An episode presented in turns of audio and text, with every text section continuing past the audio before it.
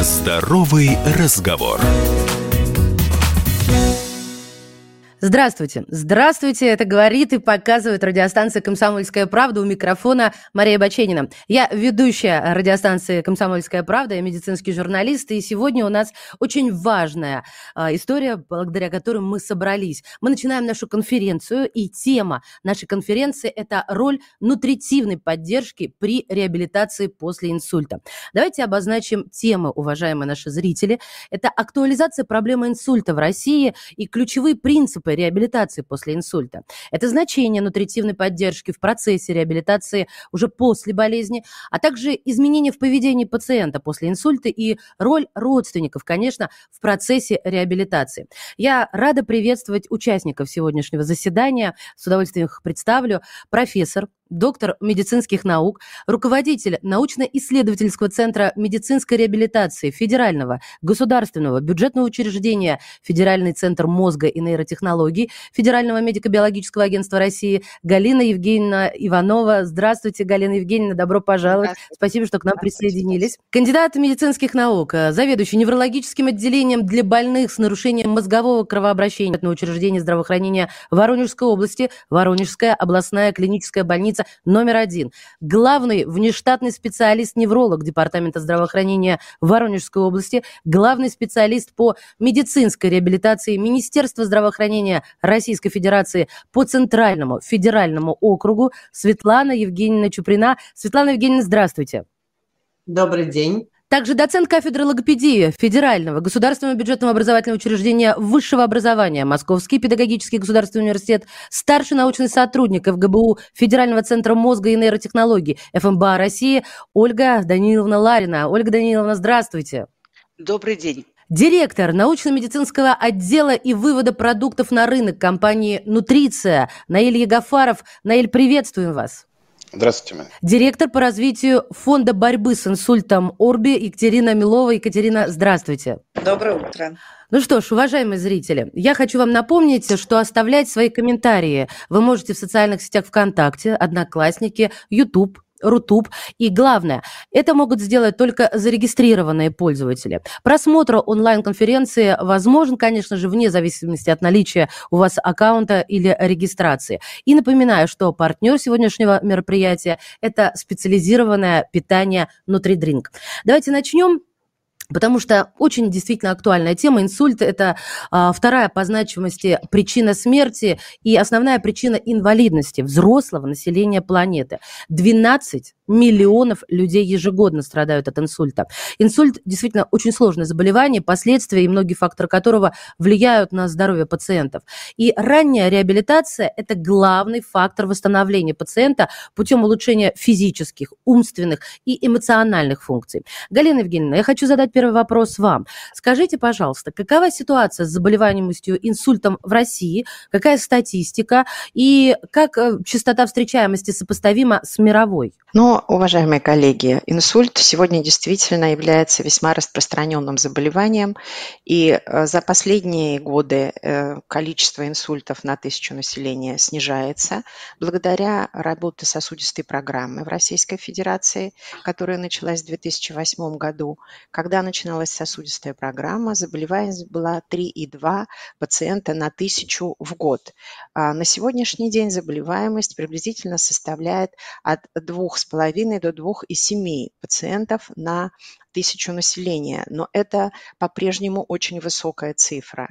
Это третья цифра по заболеваемости среди вообще всех нозологических форм. И, как Екатерина уже отметила, первое место по инвалидизации населения.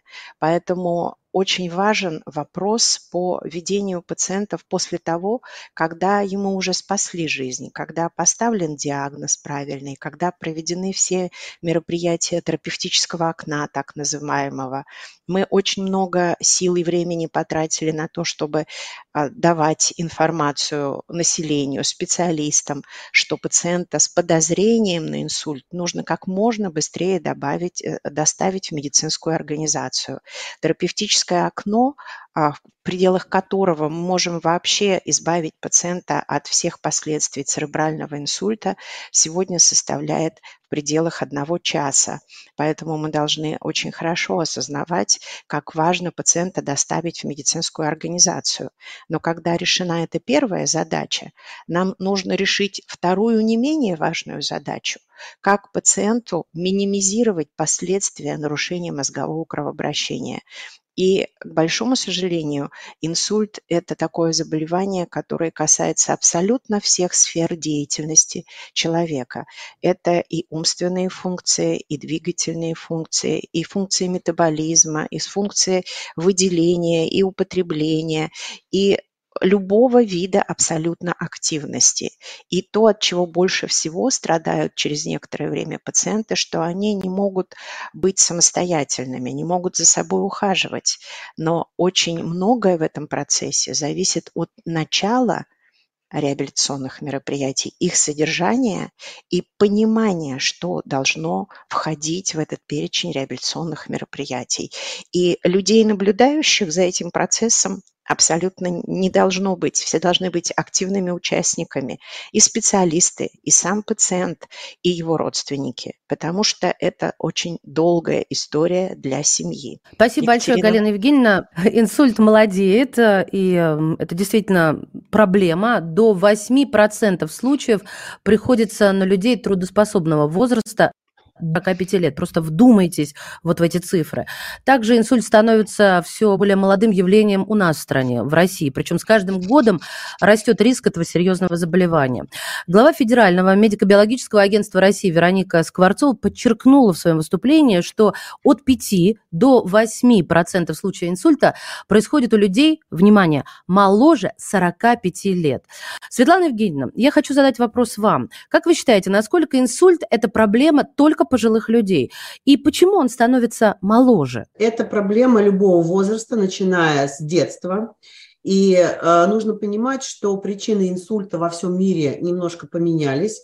Если говорить о молодом инсульте, то появились э, и увеличилось количество таких источников инсульта, как э, венозные инсульты, и за это мы должны поблагодарить, к сожалению, ковид, потому что именно ковид спровоцировал нам большое количество нарушение а, свертывающей системы крови, появилось большое количество венозных инсультов. Конечно, это синдром дисплазии соединительной ткани а, с функционирующим овальным окном. И сейчас накопился большой мировой опыт по а, терапии этой проблемы с сердцем. Конечно, это наследственные заболевания свертывающей системы крови.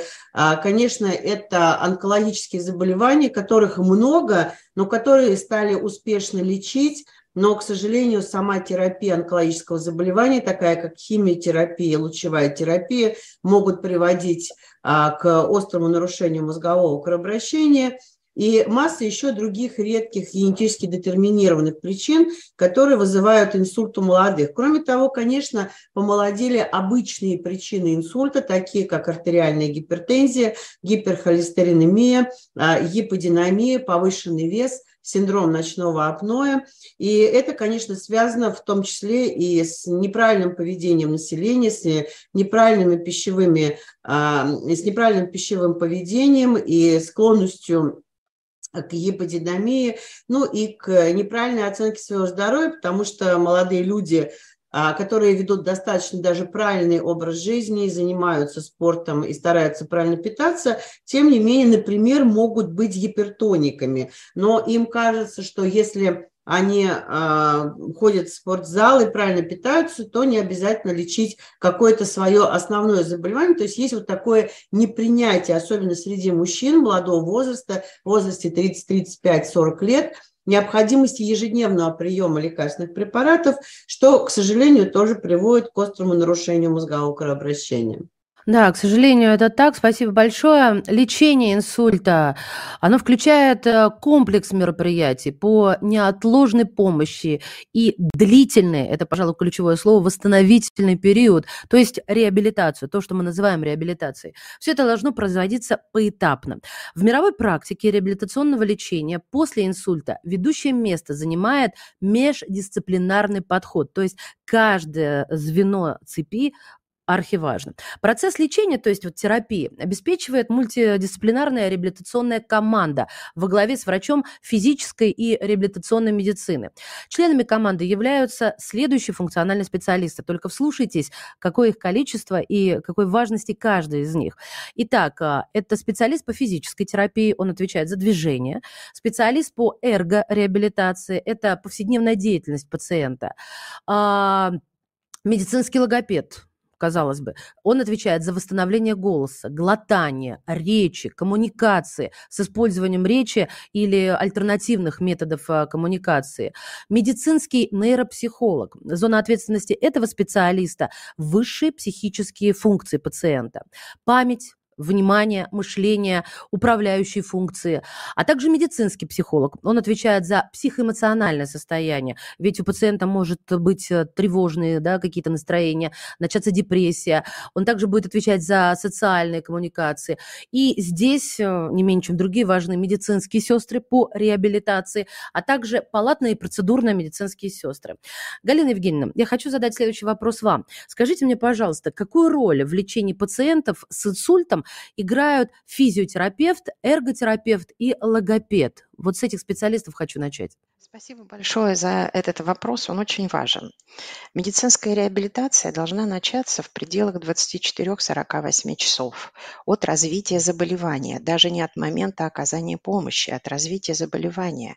И это принципиально важно, потому что каждые 24 часа, каждые 48 часов и последующий период организм тренируется болеть, к болезни, развиваются патологические компенсаторные реакции, и сегодня в перечне заболеваний уже есть такие диагнозы, которые мы ставим а, э, в сопровождении основному диагнозу, так, например, ПИТ-синдром, синдром постинтенсивной терапии, который развивается не от того, что у пациента инсульт, а от того, что он находится в реанимации, и к нему применяются интенсивные методы лечения. Точно так же развивается нарушение функций от того, что никто не занимается этими функциями. А, они были нормальными для человека. Мы не замечаем того, что мы ежедневно одеваемся, раздеваемся, ходим, умываемся, заходим, выполняя гигиенические процедуры неоднократно. Но когда прекращает пациент это делать в силу того же самого инсульта или других состояний, функция каждые 48 часов начинает утрачиваться. И это формирует дополнительные симптомы, комплекс проблем к, там, к тем проблемам, которые сформировало первичное заболевание. Поэтому сегодня не вызывает ни у кого никаких сомнений, это степень доказательности 1А во всем мире, что реабилитация должна начаться с первого дня у пациента, независимо от того, в каком он состоянии, какой тяжести это заболевание. И первыми специалистами, которые вместе с реаниматологом, неврологом или нейрохирургом подходят к пациенту, это как раз специалисты, медицинский логопед и специалист по физической реабилитации. Задача медицинского логопеда – протестировать способность пациента глотать пищу.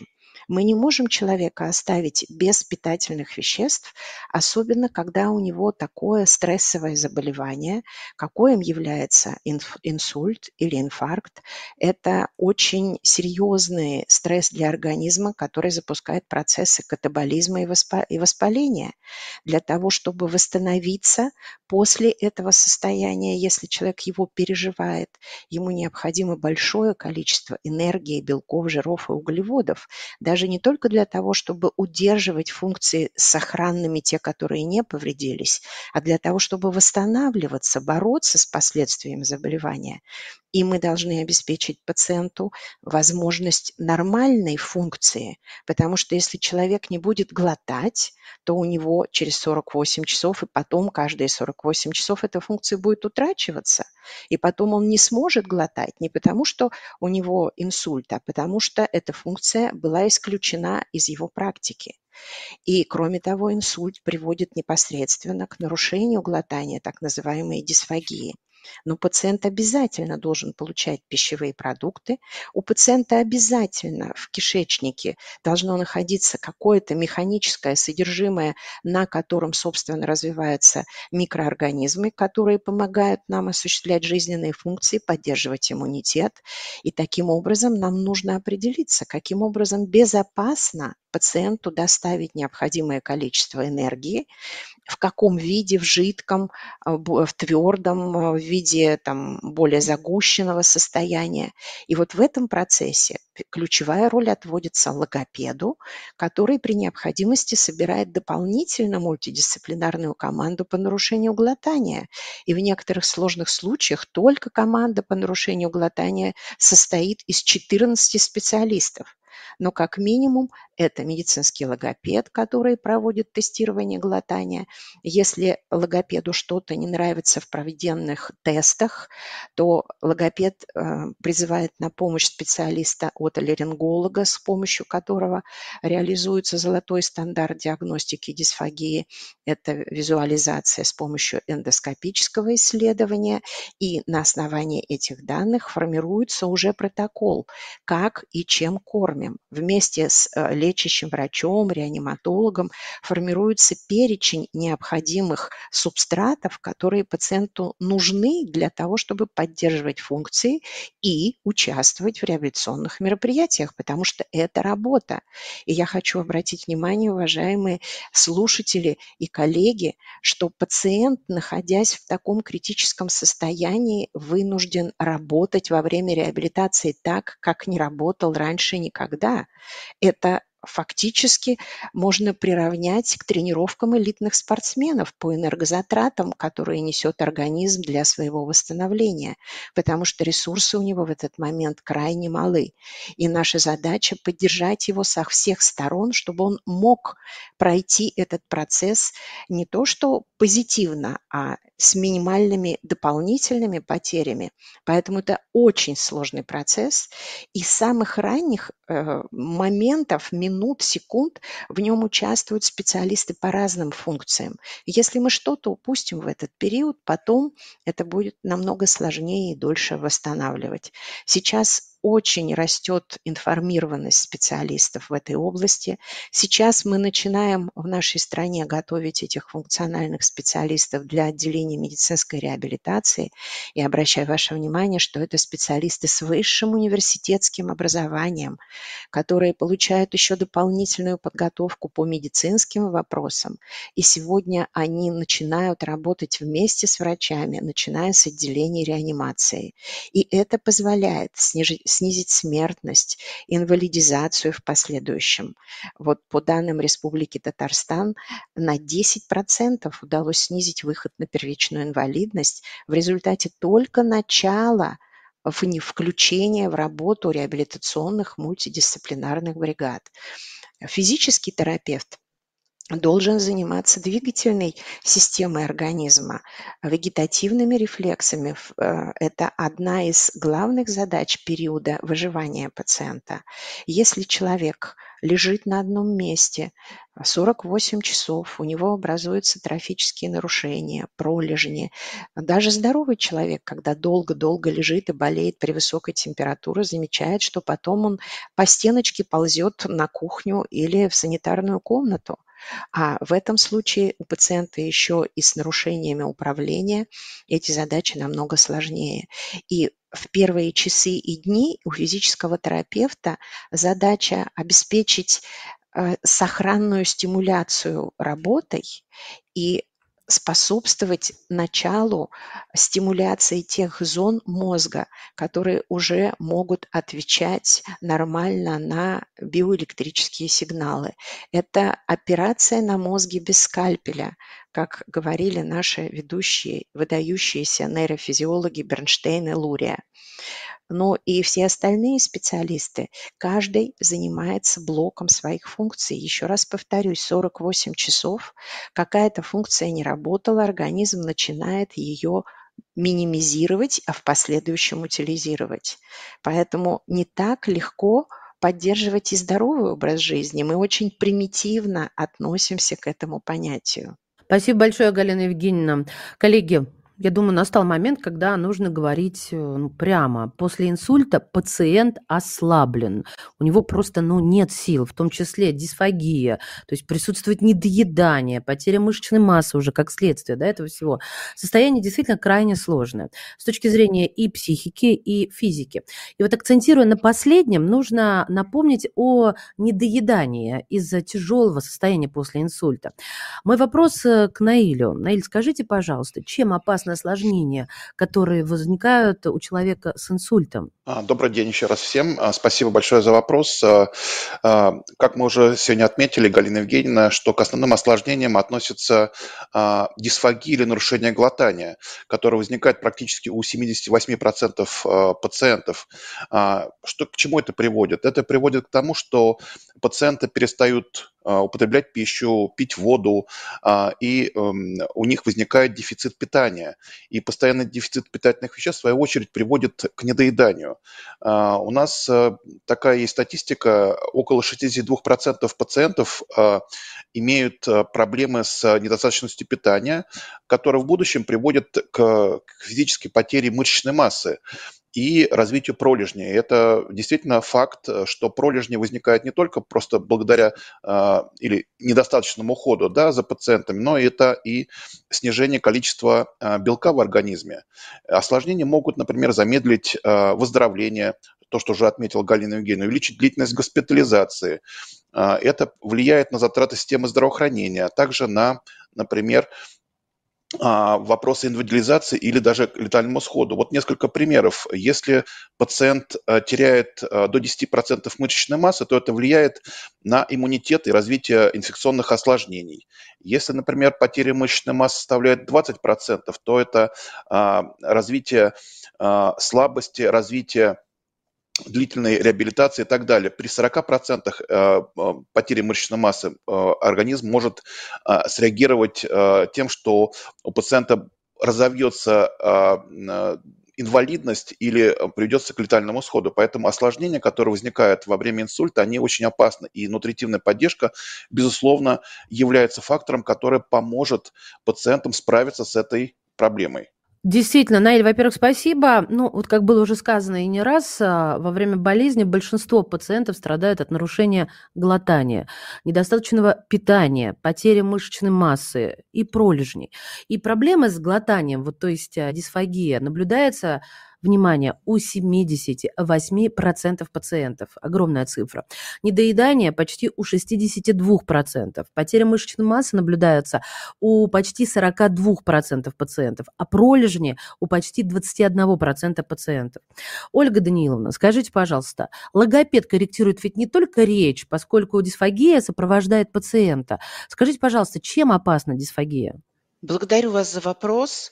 А, логопед, да, логопед занимается, естественно, речью, занимается глотанием. И когда мы говорим о дисфагии, мы говорим не только про сам процесс глотания, мы говорим про процесс приема пищи и жидкости. Надо понимать, что это две составляющие. Человек глотает от 600 до 900, до 900 раз в течение суток. Он глотает ночью свою собственную секреты, секреции, и поэтому вопрос вопрос э, обеспечения полноценного приема пищи с одной стороны, жидкости с другой стороны, а, а, регулировка процессов дыхания, потому что все эти процессы, э, э, нарушение процессов глотания и дыхания, как двух сторон одной медали, это витальные функции, приводят к тому, что будет нарушаться прием а, питательных веществ, и человек не только будет терять мышечную массу, у него не будет достаточно сил для того, чтобы участвовать в реабилитационном процессе. А с другой стороны, хоть раз испытав удушье, появляется тот страх глотания, который приводит к тому, что человек не будет вообще ничего заносить в полость рта. Я хочу сказать, что дисфагия может быть вызвана такими нарушениями, и ковид нам это продемонстрировал, как нарушение а, восприятия запахов, обоняния, анасмия. И из-за того, что он постоянно лежит с открытым ртом, у него пересыхают слизистые оболочки а, а, полости рта, а, наступает ксеростомия, и он тоже не может сглотнуть даже саму слюну а слюна меняет свой химический состав, и не происходит уже того расщепления в ротовой полости продуктов питания, которое должно быть нормативно. И все это будет приводить к аспирационной пневмонии, если пища или жидкость попадут в трахеи. Это может привести к дисметаболизму, нарушению состава крови, нарушению состава питательных веществ и, естественно, в тем вторичным а, наруш... осложнениям, которые усугубят состояние после инсульта.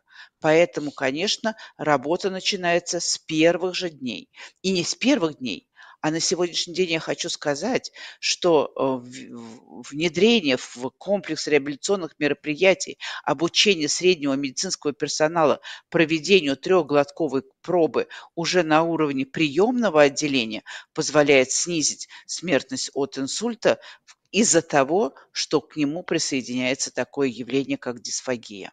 Слушайте, это очень впечатляет. Настолько серьезно. Я уверена, что сейчас э, многие люди вместе со мной открыли для себя вот э, области, которая была неизвестна до этого.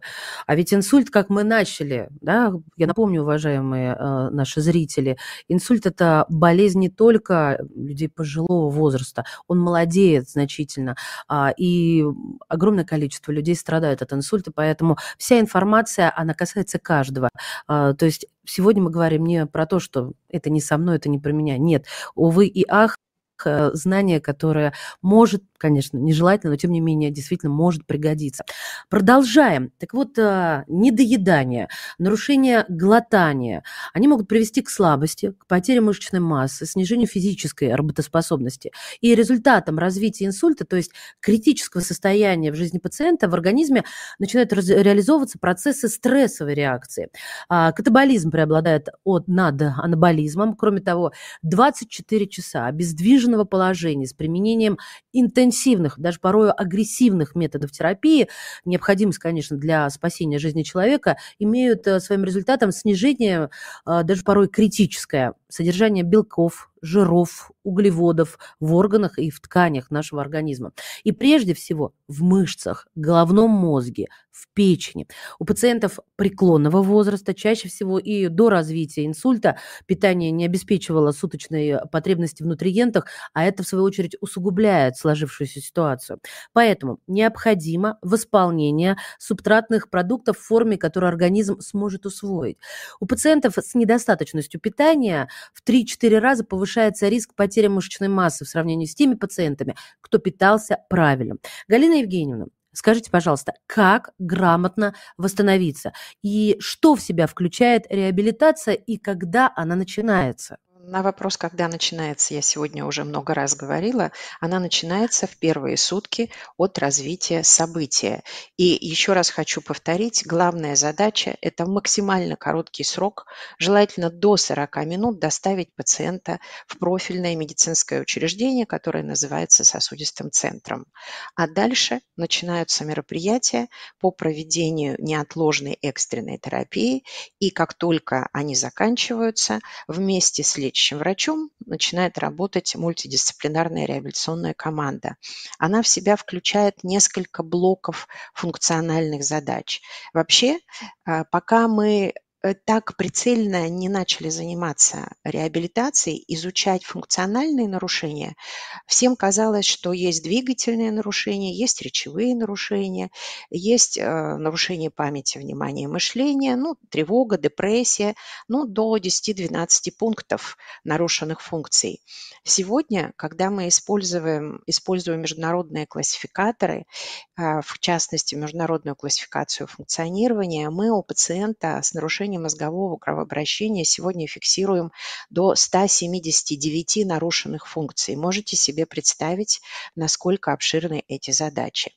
И если их собрать в более укрупненные группы, то это где-то около 19-20 укрупненных групп, которые в себя включают а, нарушения когнитивные, высших психических функций, нарушения психоэмоциональные, тревога, депрессия, а, нарушения питательные, то, о чем мы сегодня говорим, нарушения выделения в равной степени, нарушения двигательные, нарушения толерантности к нагрузкам, нарушения коммуникации. Эти все вот перечисленные нарушения, в свою очередь, развивают следующие. Мы же социальные существа, и для нас важно не только понимать, что с нами происходит, но еще более важный вопрос, если человек выжил после инсульта, а как я теперь с этим нарушением и его последствиями дальше буду жить? И зачем очень какой-то период времени был, когда пациенты задавали вопрос, зачем вы меня спасли? Теперь я такая обуза для своей семьи, я потерял все, и, я за... и зачем? Зачем дальше продолжать? Это серьезнейший вопрос. Поэтому задача мультидисциплинарной команды – оценить весь этот спектр нарушений, сформировать у пациента мотивацию и стремиться восстанавливать нормальную функцию и как минимум при этом достигать компенсации. Это очень широкий спектр задач, которые решает, еще раз повторюсь, логопед начинает с коррекции речевого дыхания, глотания, а, произнесения каких-то звуков, формулирования слов, а затем он переходит к решению вопросов коммуникации. Если это дедушка, задача которого и самая ближайшая первая задача вернуться скорее домой и помочь дочери с тем, чтобы посидеть с внучкой, и это для него очень важно, то мы начинаем пациенту пытаться сформировать максимальную возможность этой коммуникации с помощью различных гаджетов, с помощью интерфейсов, а также восстанавливая и произносительную, и понятийную сторону речи, и письмо, и много-много другого. Это огромный спектр задач, которые только логопед в день может занимать у пациента до трех часов времени.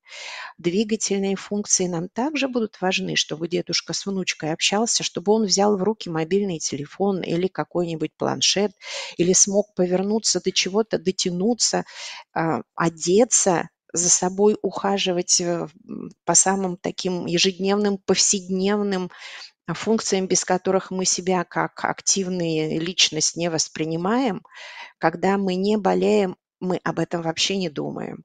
Когда эти функции теряются, это превращается в катастрофическую глобальную проблему. Но эти проблемы все решаемы. И поэтому как можно раньше рядом с мультидисциплинарной командой должна включаться в работу а, команда семейная. Это родственники пациента или те лица, которых а, семья считает нужным и важным привлечь для помощи по уходу за пациентом. Это серьезная квалификация. Сегодня страна занимается подготовкой специалистов по уходу за пациентами. Это не просто поднести воды, а, человек, ухаживающий за пациентом, должен знать, а есть ли нарушение глотания, в каком положении пациента нужно поить, а какого содержания должен быть напиток. Ведь когда дефицит белка произносится легко, понимается чуть-чуть сложнее, ну, насколько это дефицит белка. А если мы с вами говорим о том, что дефицит белка 1,5-2 грамма на килограмм массы тела, это сколько нужно съесть мяса человеку в день, чтобы восполнить этот дефицит. Именно поэтому мы и обсуждаем использование функциональных продуктов питания, которые позволяют и в себе содержат тот необходимый объем субстратного продукта, который организм на 80-90% усвоит потому что в обычной жизни нужно было бы съесть целого быка за один прием, чтобы восполнить этот дефицит, но человек не в состоянии проживать даже одного грамма, потому что у него не работают мышцы э, ротовой полости и э, весь дыхательный аппарат при тяжелой дисфагии. И э, далее все мероприятия должны между собой работать очень слаженно и быть направлены на проблему пациента. Например, например, если пациент один, живет в доме без лифта, старом доме, на седьмом этаже, ступеньки стертые, узкие проходы, ступеньки высокие, где-то есть э, нормальный поручень на лестнице, где-то нет, как он будет подниматься, сможет ли он подниматься и спуститься, сможет ли он вообще открыть дверь. Вот те задачи, которые решает реабилитация. Э, реабилитация не решает задачу изменить а, объем движения в локте только. Это маленькая-маленькая задачка внутри. Еще раз повторюсь, до 179 проблем стоит перед мультидисциплинарной командой. Именно поэтому она должна в себя включать этих подготовленных профильных специалистов. Пригласить к пациенту с инсультом массажиста или купить физиотерапевтический аппарат – это не решение проблем восстановления после инсульта. Ой, да уж, спасибо, Галина Евгеньевна, очень убедительно. Важно, уважаемые зрители, понимать и рекомендовать пациентам основы правильного питания для поддержки восстановления пациентов, которые перенесли инсульт. Специализированно, специально вот разработанные продукты специализированного питания помогут удовлетворить ключевые потребности пациента на различных этапах болезни. Справиться с дисфагией помогут предварительно измельченные пищевые коктейли с загустителями. Энтеральное питание, то есть зондовое питание, а сипинг помогают компенсировать недоедание. Пищевые коктейли подходят для перорального применения. Потеря мышечной массы решается благодаря сипингу из специализированных сухих смесей для набора мышечной массы. А, Светлана Евгеньевна, у меня к вам следующий, я бы сказала, блок вопросов. А, какова роль специализированного питания в реабилитации пациентов с инсультом, а, как это осуществляется на практике, насколько нутритивная поддержка влияет на процесс восстановления и за счет каких методов может осуществляться нутритивная поддержка. Прошу вас, Светлана Евгеньевна. Глубоко уважаемые коллеги, ну, конечно, это а, база всей нашей реабилитации, и начиная с первого этапа мы начинаем подсчитывать энергетические затраты организма, и Галина Евгеньевна уже говорила, как это важно, да, и человек а, очень тяжело работает, как очень серьезный спортсмен, начиная со вторых суток от начала любого тяжелого заболевания.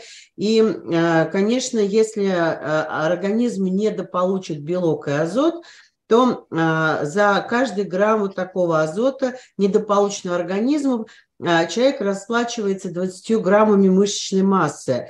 То есть включается процесс аутоканнибализма, когда собственный организм а, поедает собственные мышцы. Мышцы нам необходимы для реабилитации, поэтому нагрузка энергетическая нагрузка на каждом этапе медицинской реабилитации значительно нарастает. И э, поэтому на каждом этапе медицинской реабилитации, в блоке реанимации интенсивной терапии и в палатах ранней реабилитации, на втором этапе реабилитации в реабилитационных отделениях и дома мы проговариваем с пациентом первое, тип, как питается пациент. То есть если человек совершенно не смог заглотать после стационарного этапа медицинской реабилитации – Значит, такому человеку будет поставлена гастростома, это небольшая трубочка, которая стоит а, на передней брюшной стенке, и а, человек будет питаться только специализированными смесями для зондового питания. Просто с зондом пациент на дом выписан быть не может. Если пациент а, имеет нарушение глотания и может питаться загустителями, то он уходит домой с рекомендациями степени загущения. И, как правильно сказала Галина Евгеньевна, обязательно участие и обучение родственников на, каждом этапе медицинской реабилитации. Без них невозможно совершенно а, работать. И родственники и сам пациент должны уметь, а, пользоваться загустителем, это может быть э, загуститель, который добавляется во все жидкие а, среды. Это может быть уже готовые продукты с загущением, может быть и так, и так. Это зависит от пищевых приоритетов непосредственно а, пациента и его родственников. Если пациент нормально глотает, но имеет дефицит массы тела, имеет белковую недостаточность. И сейчас мы очень много видим пожилых людей, которые уже до инсульта имеют очень низкий белок. Видимо, экономия на белковых продуктах. И, конечно, на фоне реабилитации он еще снижается, если они не получают дополнительного питания. Поэтому такие пациенты выписываются с рекомендациями применять сипинг, да, то есть специальные коктейли, которые имеют а, очень высокую калорийность и повышенное содержание белка, которые не заменят основное питание, которое должно быть а вкусным, б, привычным для человека, потому что есть определенные национальные, культурные, семейные традиции питания, да, но это как бы дополнительное питание, которое поможет обеспечить а, человека тем количеством килокалорий, которые ему необходимо для продолжения реабилитации, в том числе на дому. И если мы сейчас возьмем среднестатистического человека, да, то мы привыкли, что девочки, ну, где-то полторы тысячи килокалорий в сутки, мальчики около двух тысяч килокалорий в сутки. Если мы говорим о людях, которые получают медицинскую реабилитацию, то, во-первых, а, конечно же, эти расчеты рассчитываются в зависимости от объема реабилитационных мероприятий, но что я могу стопроцентно гарантировать, что это всегда более 2000 килокалорий в сутки, вот такие расходы организма, а, когда человек получает медицинскую реабилитацию. Поэтому Э, и очень важно, насколько правильно родственники работают э, с нашими пожилыми, особенно пациентами или пациентами, которые утратили некоторые когнитивные функции в результате, например, острого нарушения мозгового кровообращения, потому что, к сожалению, э, и инсульт, и черепно-мозговая травма сопровождаются депрессивными расстройствами. Если говорить про острое нарушение мозгового кровообращения, то 60% пациентов с острым нарушением мозгового кровообращения переносят депрессию. К сожалению, депрессия может сопровождаться отказом от еды. И здесь опять о чем мы говорили, что с пациентом должна работать мультидисциплинарная реабилитационная команда, и а, соответствующие специалисты между собой должны проговорить коррекцию, в том числе депрессивных нарушений, и а, ну, не всегда возможно очень быстро это откоррегировать современными лекарственными препаратами антидепрессантами. Иногда это бывают даже а, малые нейролептики. Поэтому, конечно, особенности питания пациента с инсультом и с депрессией – это много, часто, мелкими порциями, с определенными там вкусняшками, которые помогут да, человеку правильно питаться. А, вот это очень важный момент, который мы должны проговорить с родственниками, потому что очень часто мы наблюдаем, что а, люди начинают отказываться от рекомендованных форм питания и пытаться переходить на какие-то домашние лайфхаки, которые совершенно не работают а, в таких случаях. И здесь очень важно правильно услышать специалистов и правильно выполнять те рекомендации, которые даем. Ну, вот если говорить о Центральном федеральном округе, и э, если говорить о Воронежской области, то мы подготовили а, методические рекомендации, которые много лет раздаем родственникам, пациентам в электронном виде или а, в виде а, брошюры, в которых как раз указано, как правильно кормить, как правильно посадить человека для кормления, да, какая должна быть еда, потому что даже элементарные вещи иногда просто оставляют еду родственникам, уходят, да, но еда должна быть теплые. Это тоже очень важно для пациента. Поэтому вот эти мелочи всякие, они прописаны обычно либо в описном эпикризе, либо мы дополнительно даем еще информацию в виде методических рекомендаций. Важно, чтобы люди услышали и это все прочитали и исполняли в том числе это на дому. Спасибо большое. Сгущение консистенции продуктов питания и жидкости имеет действительно важное значение в терапии пациентов с дисфагией, то есть проблемой глотания. При выписке из стационара, как уже было сказано, следует обратить внимание на тихие признаки нарушения глотания, покашливание, поперхивание, нарушение глотания жидкости, слюны во время еды. Один из основных методов коррекции нарушения глотания риска летальности у пациентов с инсультом является техника загущения жидкости, которую назначает логопед. Данный метод э, создает условия для безопасного потребления напитков, пищи, и это способствует нормализации процесса питания и восстановлению человека. Загустители, ну, например, порошок Нутилис, придают напиткам и пище плотную консистенцию на длительное время, в отличие от обычных желе, например. И это делает процесс глотания более безопасным. Также, я считаю, следует обратить внимание, а, консистенция загущения индивидуальна. Ее назначает логопед и лечащий врач при выписке. Ольга Данииловна, у меня к вам вопрос. Скажите, пожалуйста, по каким признакам можно определить, есть ли нарушение глотания у человека? А, спасибо вам, Мария, за вопрос. Очень важный, потому что признаков нарушения глотания много. И я хочу сделать такую небольшую ремарку, что дисфагия, как нарушение глотания, будет предиктором, может быть, являться предиктором очень многих заболеваний, более чем 20. И поэтому э, дисфагия, нарушение глотания встречается при нормальном старении. Э, и, соответственно, мы должны с вами увидеть просто увеличение времени приема пищи. Дольше стал есть человек. Он перестал съедать всю ту порцию, которую съедал ранее. Он не допивает. А, очень важным признаком, который могут увидеть и услышать окружающие, это изменение голоса. И вот здесь не только в момент приема пищи, где могут быть покашливания, поперхивания, как я уже говорили сегодня, но и через два, через четыре часа мы можем услышать такой булькающий, хриплый голос у человека. У него изменяется звукопроизношение, речь становится более невнятная из-за того, что мышцы не работают в том объеме а, артикуляционных движений, которые они должны совершать, не сокращаются сокращаются правильно голосовые складки, недостаточно речевого выдоха.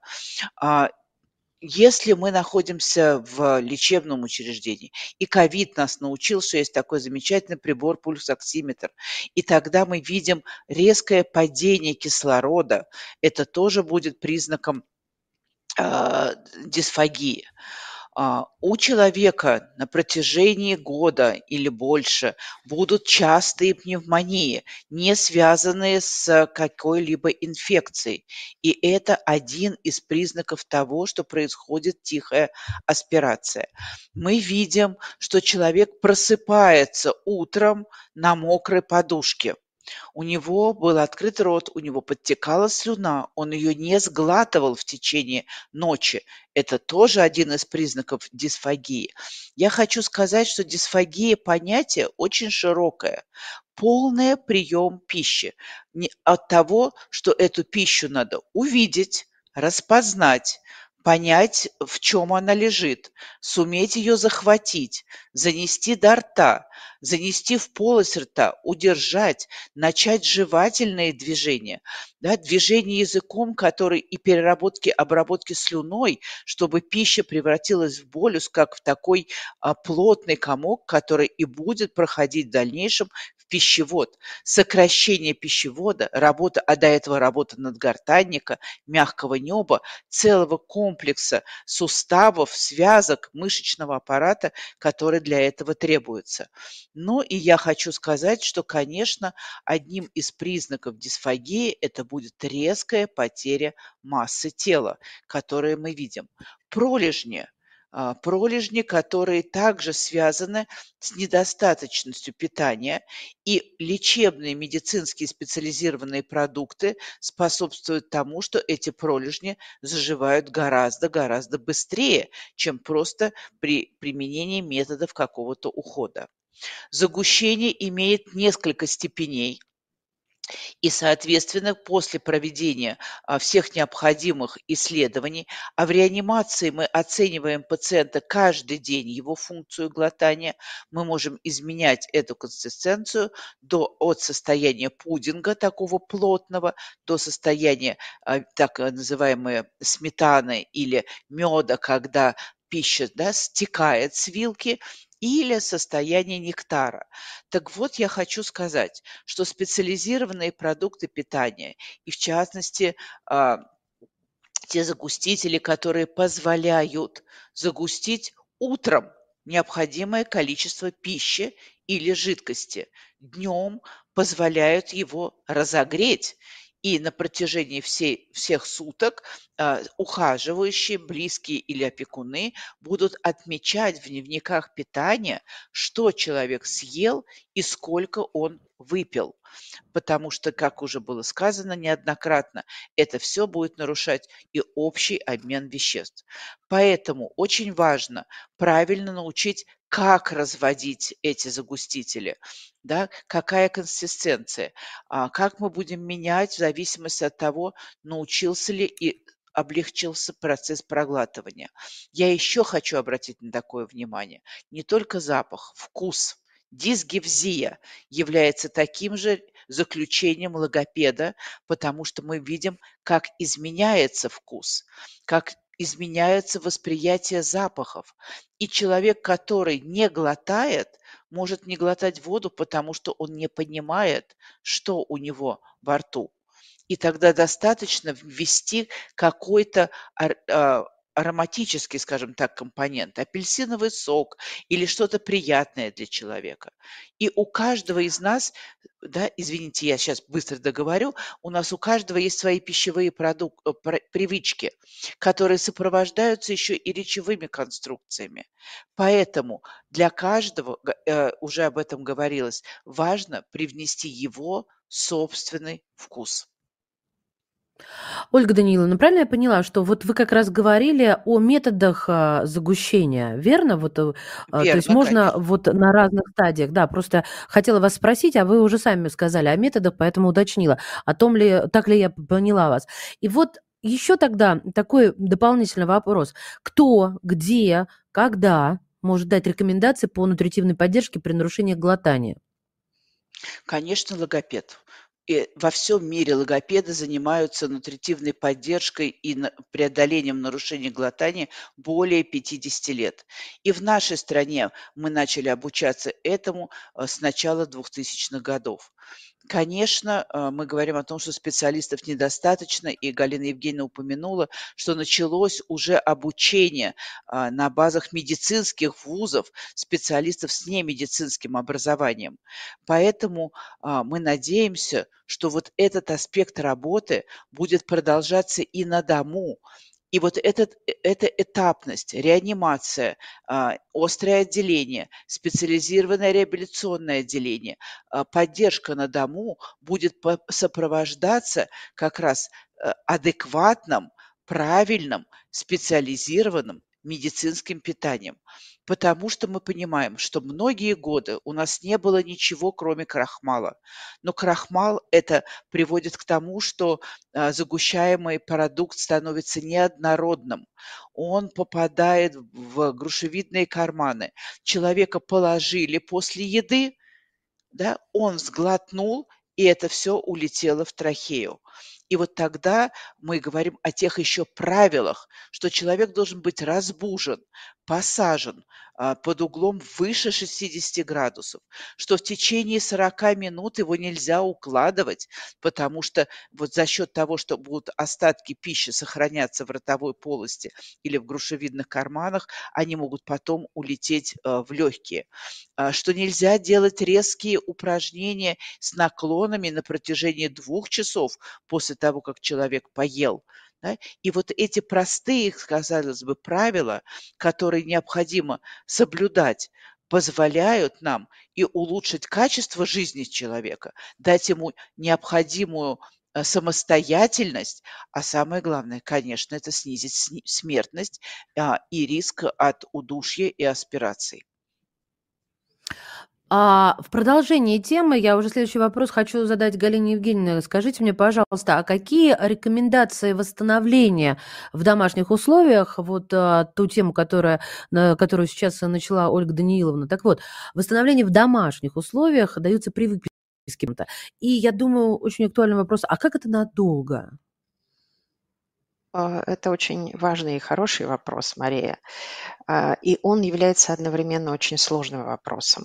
А, со стороны а, медицинской службы мы сейчас вместе с Министерством здравоохранения Федеральным медико-биологическим агентством ведем целую серию образовательных мероприятий по тому, как должны выглядеть документы, которые мы выдаем пациенту, а, выписывая его из медицинской организации, с одной стороны. С другой стороны, наши рекомендации должны быть адресованы к нашим коллегам, которые будут продолжать медицинскую реабилитацию в других условиях, ведь медицинская реабилитация у нас продолжается до трех этапов, и каждый этап, второй и третий, может быть повторен для пациента в течение года не один раз. Поэтому это рекомендации для коллег и рекомендации для родственников.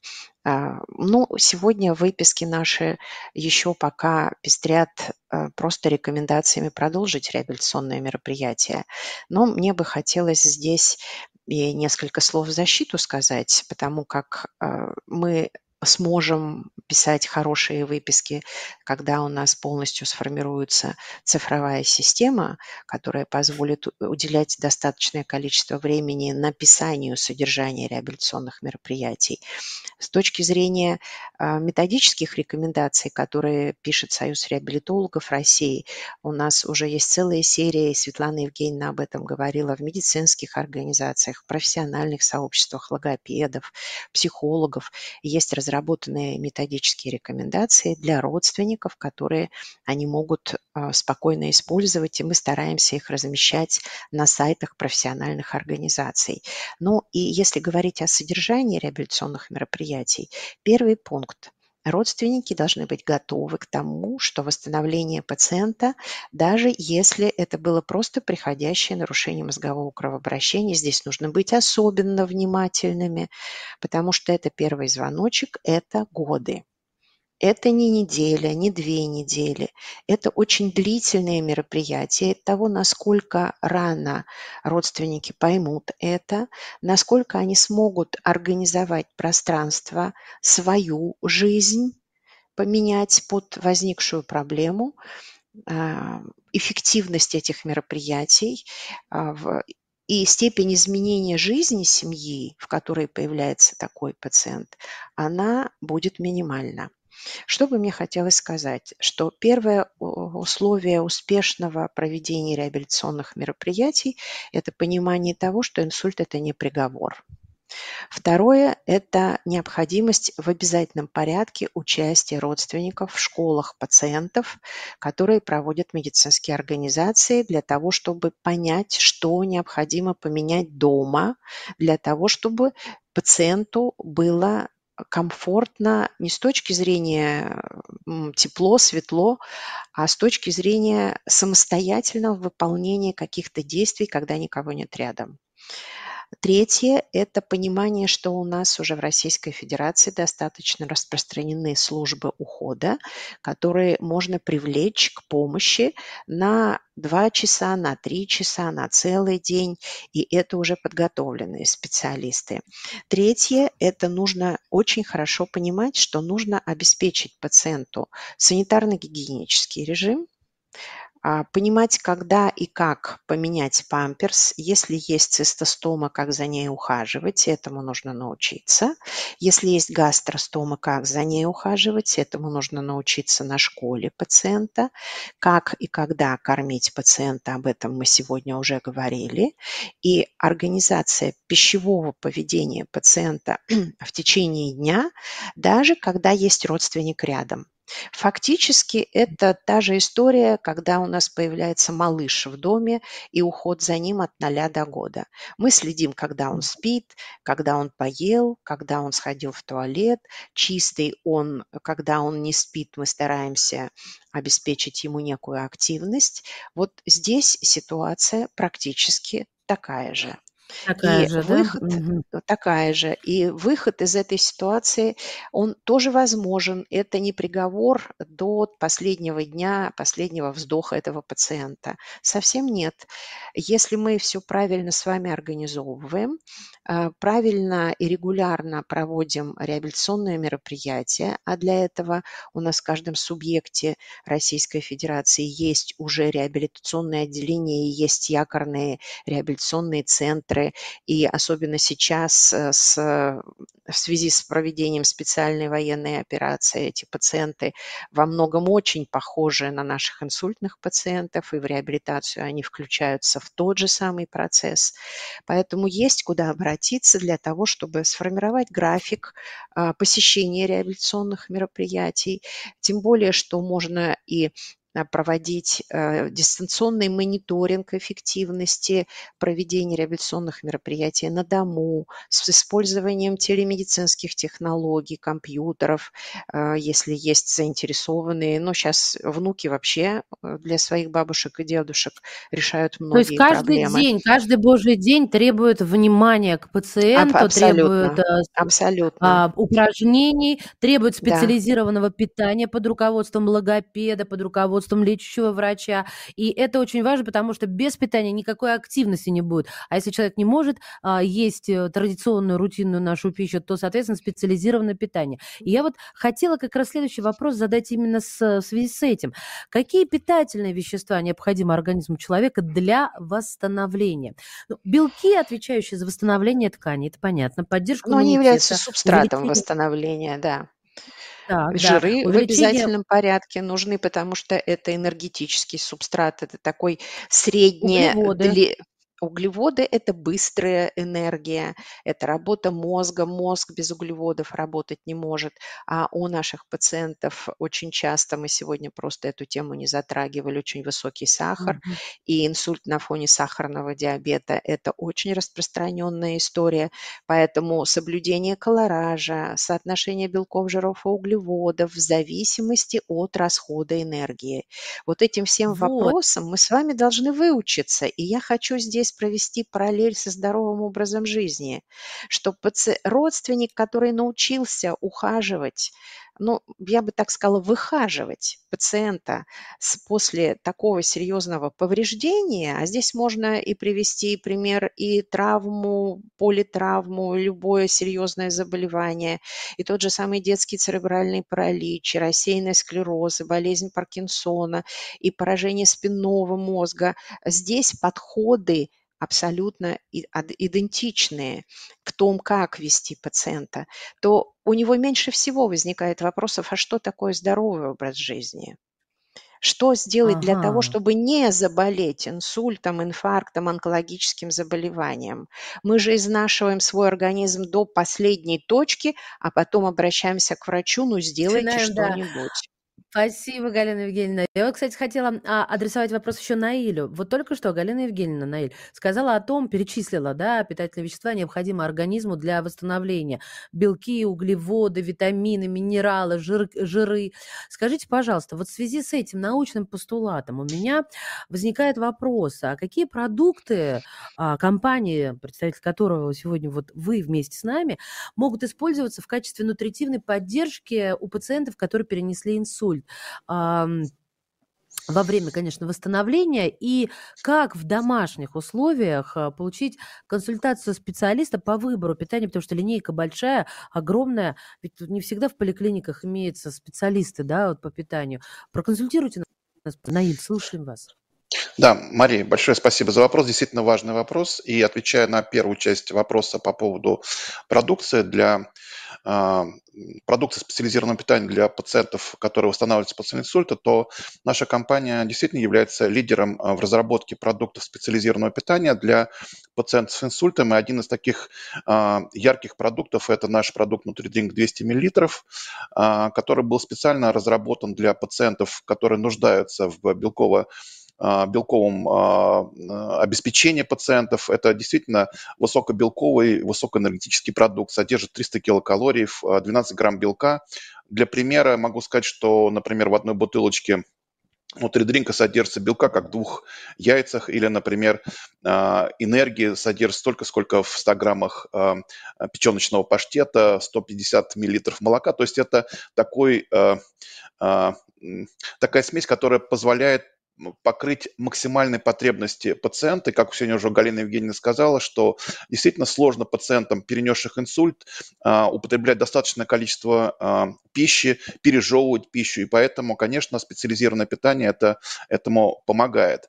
И, эм, кстати, проведенное нашей компанией исследование по использование дополнительной э, нутритивной поддержки в виде нутридринка 200 мл у пациентов с инсультом показало, что э, те пациенты, которые употребляли эту о, смесь в течение четырех недель, лучше восстанавливались. Это говорит о том, что пациенты быстрее реабилитировались, быстрее возвращались к нормальной жизни.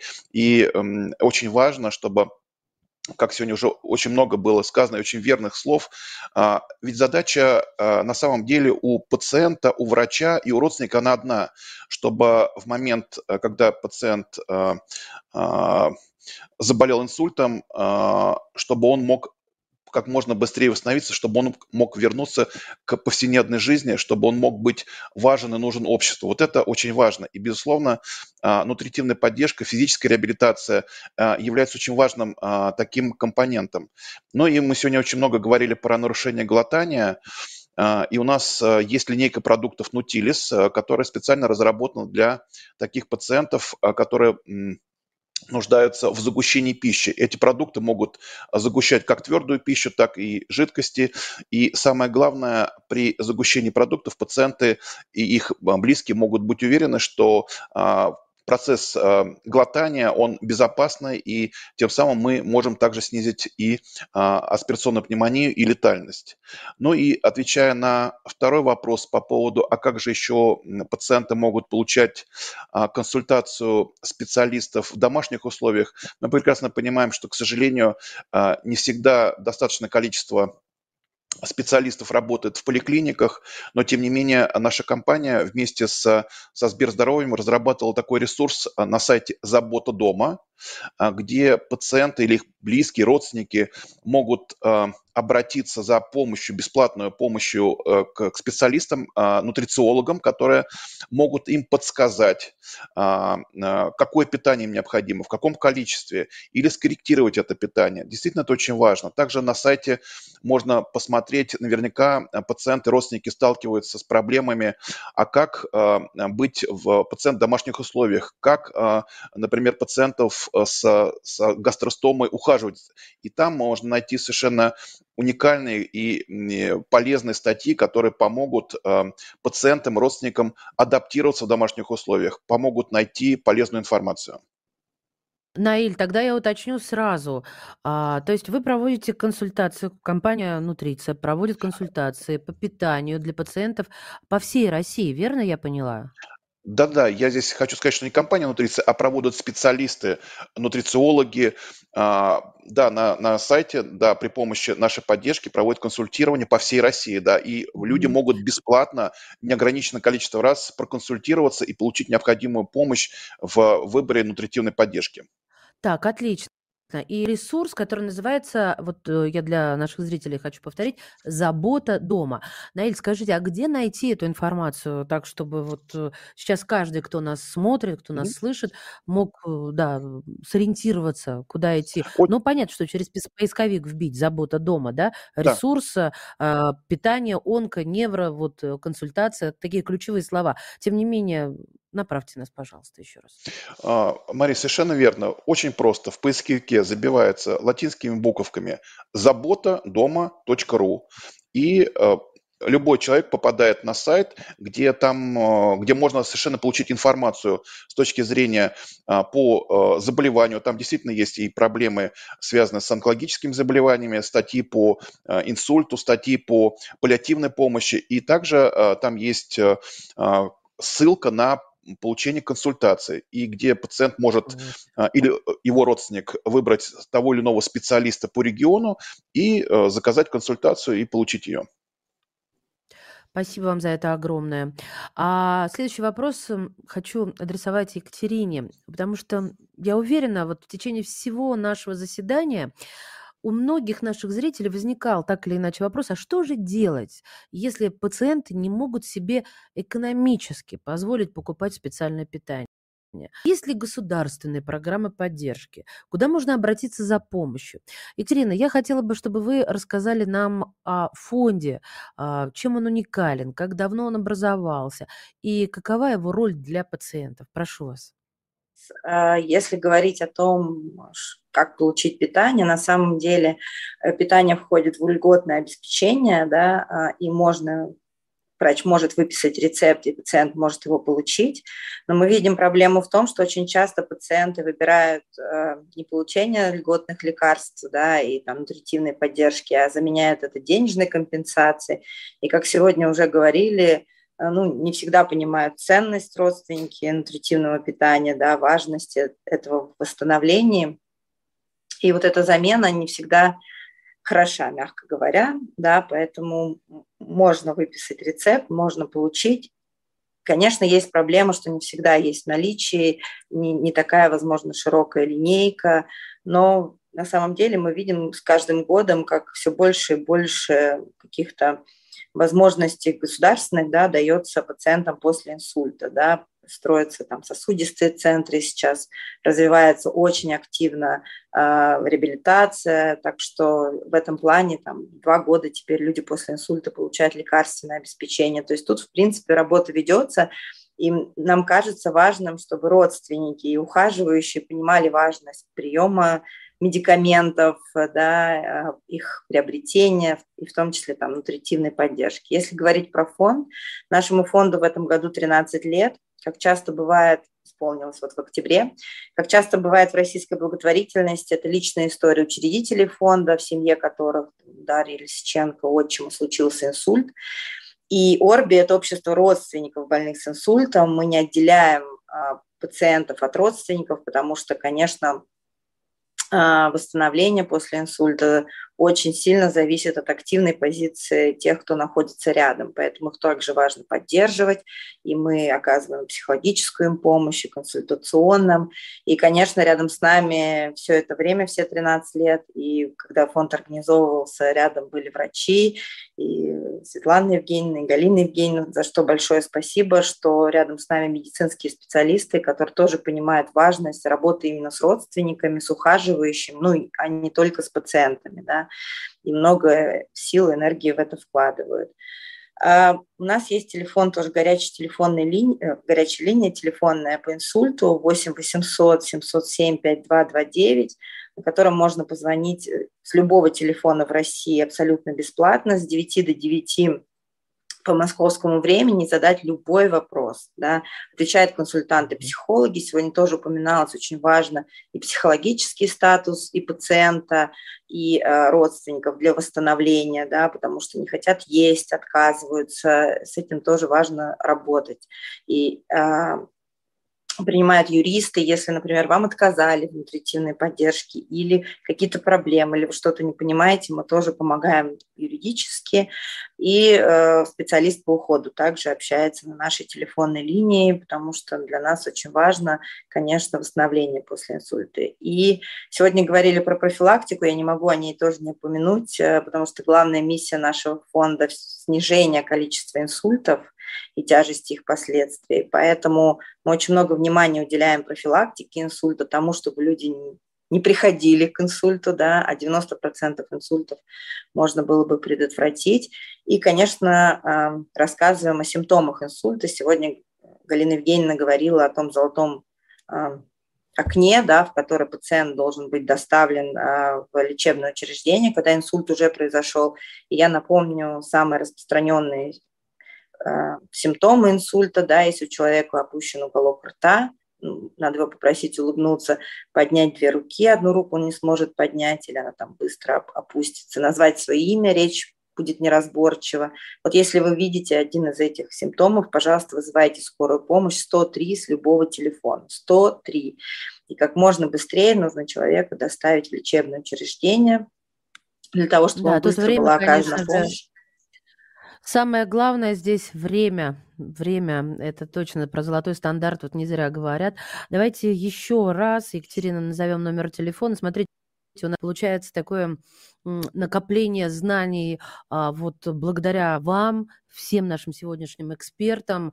Ну, просто удивительно, я считаю, и очень полезно. Плюс еще, почему я сказала о накоплении. А, Наиль уже э, напомнил нам о ресурсе «Забота дома», да, это консультации по питанию по всей России, онкология, неврология, инс... ну, вот, по поводу инсульта, то, что сегодня касается нашего заседания.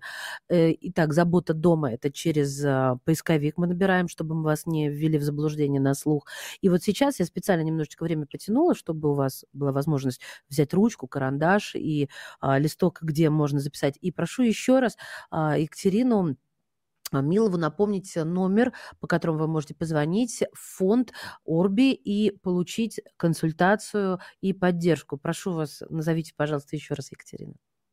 Да, с удовольствием. Спасибо. 8 800 707 5229. Без выходных с 9 до 9 бесплатно. Супер. Супер, спасибо большое вам, спасибо. Наиль, я хочу вернуться к вам. А, знаете, о чем хочу поговорить? Вот перенеся инсульт, человек сталкивается с новым для себя состоянием. И а, все коллеги сегодня об этом говорили.